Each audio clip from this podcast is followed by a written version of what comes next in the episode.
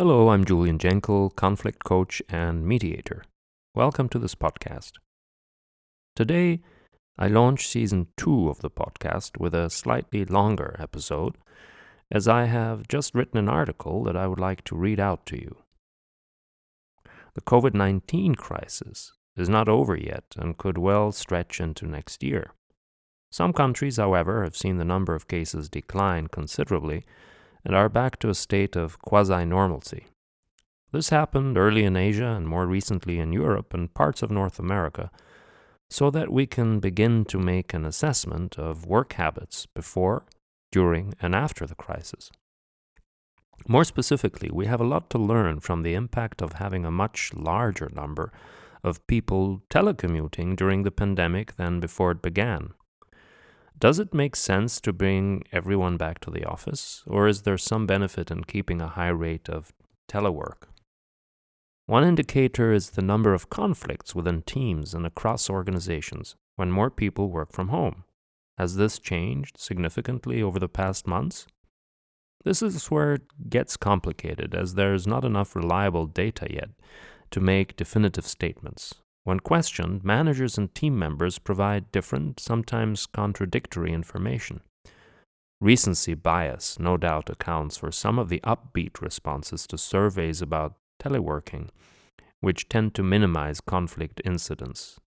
On the other hand, negative perceptions of conflict occurrence can be influenced by the actual distress caused by the pandemic itself, and not the fact that one is working from home.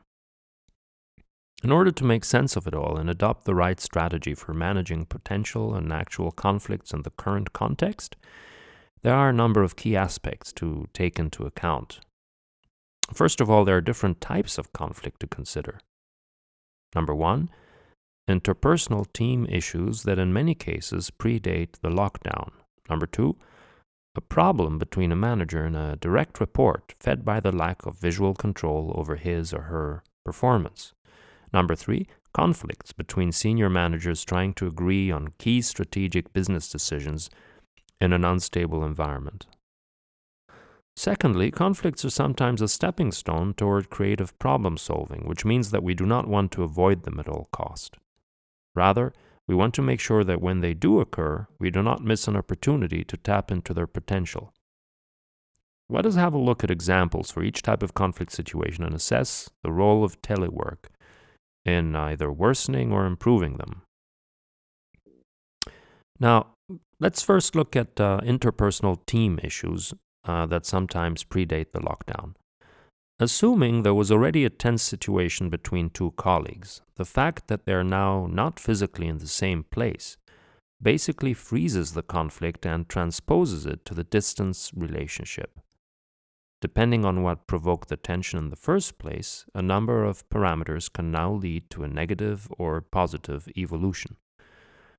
If working from a distance has led the two parties to change their work habits in order to adapt to the situation, that is, if they have both adopted a flexible way of working to balance their professional and personal lives, there's a chance that they might develop a sense of solidarity this would in turn create goodwill to communicate often and clearly, setting in motion a virtuous circle of collaborative work.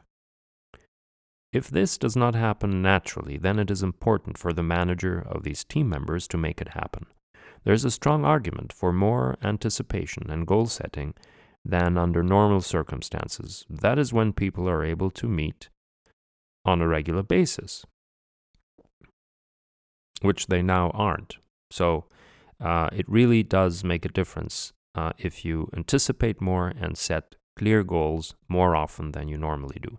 Now, telecommuting requires uh, a greater degree of self driven work and autonomy, which represents a form of empowerment.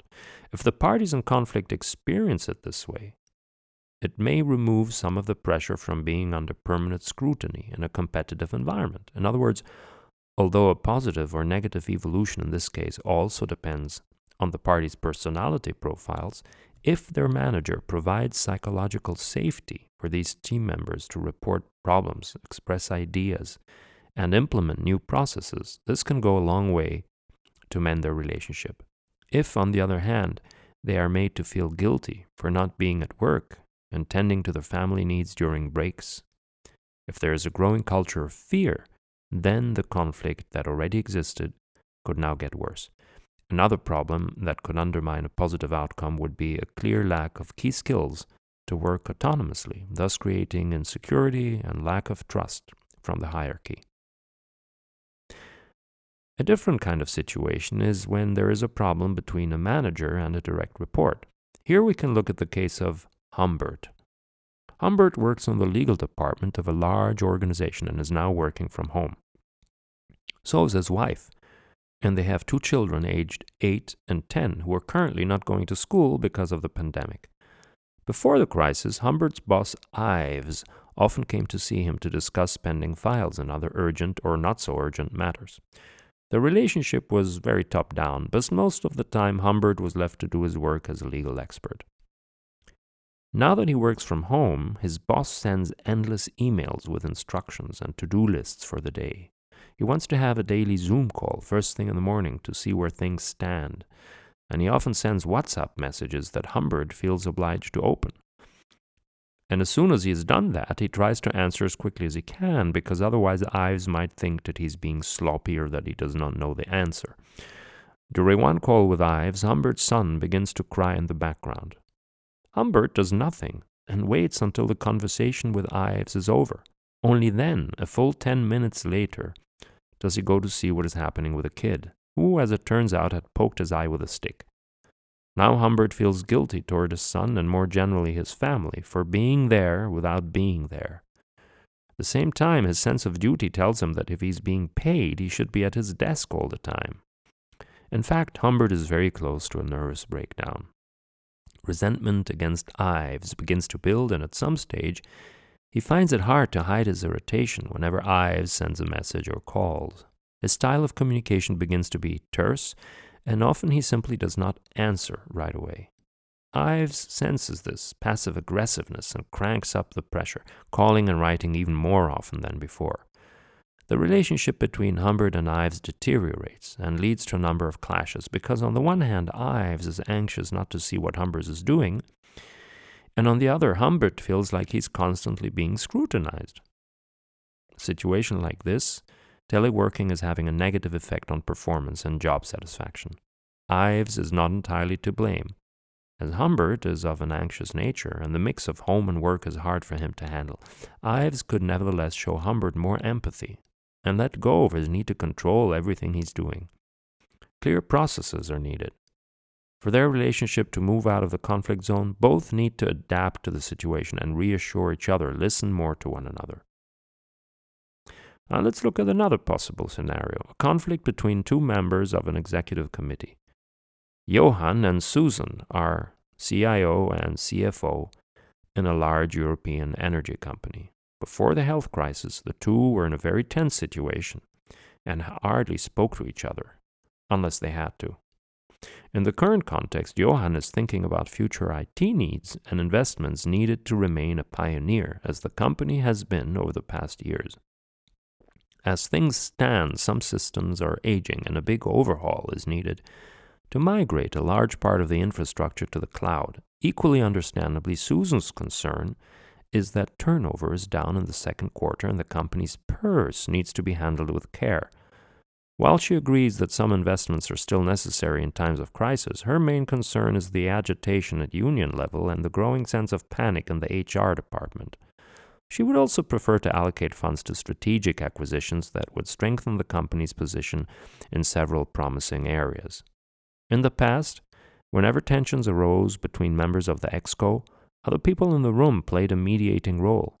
Ideas were brainstormed, and although some discussions could be rough, in the end a compromise was always found to accommodate needs. The CEO let everyone have these discussions as he found them healthy, and by the end of the meeting, he would wrap it up with final decisions and next steps.